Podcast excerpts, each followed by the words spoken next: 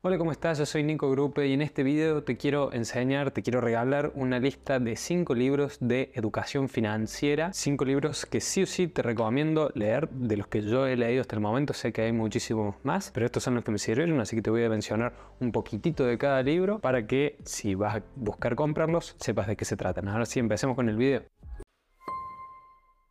Bueno, bienvenido una vez más a mi canal si es que ya estás suscrito. En ese caso, gracias por volver. Si no estás suscrito, considera suscribirte si todo lo que te gusta es el mundo del desarrollo personal, el coaching y el emprendedurismo. Hoy vamos a ver libros de educación financiera. Definamos primero qué es educación financiera. Es todo aquello que vaya a ayudarte a eh, tener unas mejores finanzas, tanto personales como para tu trabajo. ¿sí? Quiero que abarquemos absolutamente todo. El primero, el puntapié, el que nunca va a fallar es Padre Rico, Padre Pobre. Es un libro que tiene mucha controversia. Hay gente que le gusta mucho y cree que Robert Kiyosaki es la persona que más sabe de finanzas personales y de educación financiera y que es un gurú y que sí o sí hay que seguirlo al pie de la letra. Hay otra gente que dice que es un terrible farsante. Mi opinión personal es que es un gran escritor de libros, deja claros los conceptos principales para que en caso que te guste genere esta intriga de ganas de conocer más y que ese libro te lleve a otros libros. Por eso me parece un buen libro y por eso lo recomiendo. No creo que sea el mejor libro, pero sí es un buen libro con el cual empezar. No te voy a resumir este libro porque tengo un video particularmente donde te resumo el libro Padre Rico, Padre Pobre, que te lo dejo ahí arriba en las tarjetas de YouTube. Pero sí quiero decirte que dentro de este libro, del de Robert Kiyosaki, es como que podemos enganchar un segundo libro, no va a ser una recomendación, porque creo que ya está incluido dentro de Padre Rico, Padre Pobre, y es El hombre más rico de Babilonia, donde el concepto general de ese libro es que de todo lo que te ingresa ahorres un 10%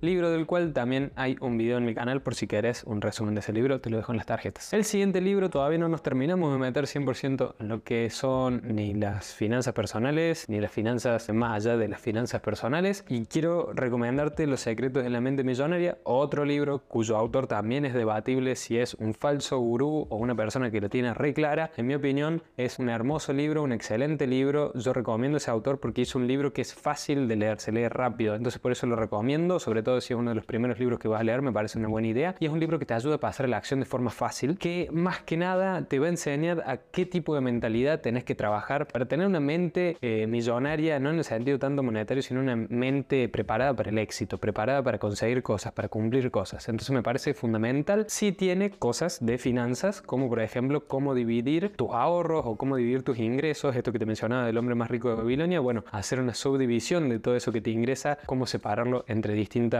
cajas de ahorro, por así decirlo, y cómo utilizar tu dinero. Así que también tiene ese plus. Hay un resumen también de ese libro en mi canal que te lo dejo arriba en las tarjetas. El siguiente libro también va a ser un libro de mentalidad y este te lo recomiendo porque es escrito por un autor japonés y es Dinero Feliz o Happy Money de Ken Onda. Me parece un libro que está muy bueno porque está bueno aprender de otras culturas a ver qué piensan respecto al dinero. Y en este libro Ken Onda lo que hace es ayudarte a entender el dinero como, como una entidad en sí, como que tiene, por así decirlo, su propia vida. El dinero, verlo como una entidad, verlo como algo que tiene que fluir. Entonces, él en ese libro introduce un concepto que es muy bueno, que es el del dinero feliz, el dinero triste y agradecer al dinero que ingresa en tu vida. Vos podés tener dinero que se haya ganado de una forma que sea dinero triste y lo puedes transformar en dinero feliz que va a ser dinero con abundancia. Así que te recomiendo que lo veas porque también te enseña esto de agradecer el dinero cada vez que entra en tu vida y agradecerle al dinero por permitirte comprar todo este tipo de, de cosas o o, gastarlo en cosas esenciales que necesitas, como para comida o para un techo. Y eso crea una buena relación con vos, con el dinero. Y lo que él dice en el libro, y me parece muy bueno, es que el dinero le gusta pasar a través tuyo porque cuando pasa por vos es agradecido. Esos dos segundos libros que te recomendé van a trabajar la cuestión de mentalidad. Ahora, puedes estar preparado mentalmente, pero tenés que empezar a hacer cosas para generar cada vez más y más dinero. Y ahí es donde sí recomiendo el libro La Bolsa o la Vida de Vicky Robin y Joe Domínguez. Es un libro que es difícil de conseguir, no te voy a mentir, pero si lo puedes conseguir, la verdad, va a ser un golazo. A mí me encantó. Tengo gente que se lo recomendé y me dijo que no le gustó para nada. Entonces quiero contarte de qué se trata. En este libro, si bien fue publicado originalmente en el 92, sacó una nueva versión en 2018 la autora, entonces está bastante actualizado y eso está muy bueno. En el libro te enseña los nueve pasos para alcanzar la libertad financiera y no es una libertad financiera como la que plantean Robert Kiyosaki o eh. Becker de una libertad donde tenés una super mansión y un un Lamborghini y un Ferrari esperándote en la puerta de tu mansión, sino de que te lo lleva a bajar a tierra para que veas que no es difícil alcanzar la libertad financiera, poder dejar de trabajar, lo que generaste tus ingresos se muevan por sí solos. En ese libro ella te enseña no solamente cómo administrar tus finanzas, que hay que tenerlo en cuenta como todo lo que te ingresa, todo lo que gastas, hacer gráficos, anotarlos, dejar todo por escrito, ver el dinero como no dinero, sino tiempo de vida. Vos para generar ese dinero te llevó tiempo, entonces cuando gastes, pensarlo como que estás gastando tiempo que viviste y si realmente lo vale, eso va a ayudar a que reduzcan muchísimo tus gastos. Así que me parece un muy buen libro el día de hoy. Yo sigo implementando cosas de este libro. De hecho, hace poco hice un video donde te muestro una planilla de Excel y te la regalo para que aprendas a administrar tus dinero, para que tengas para ingresar, para anotar los gastos, para anotar todo lo que te ingresa. Abajo una calculadora, al final un gráfico, todo así bien automatizado. Si no viste ese video, te lo dejo ahí arriba en las tarjetas. Así que si hasta ahí te puedo aportar valor, déjale un me gusta al video y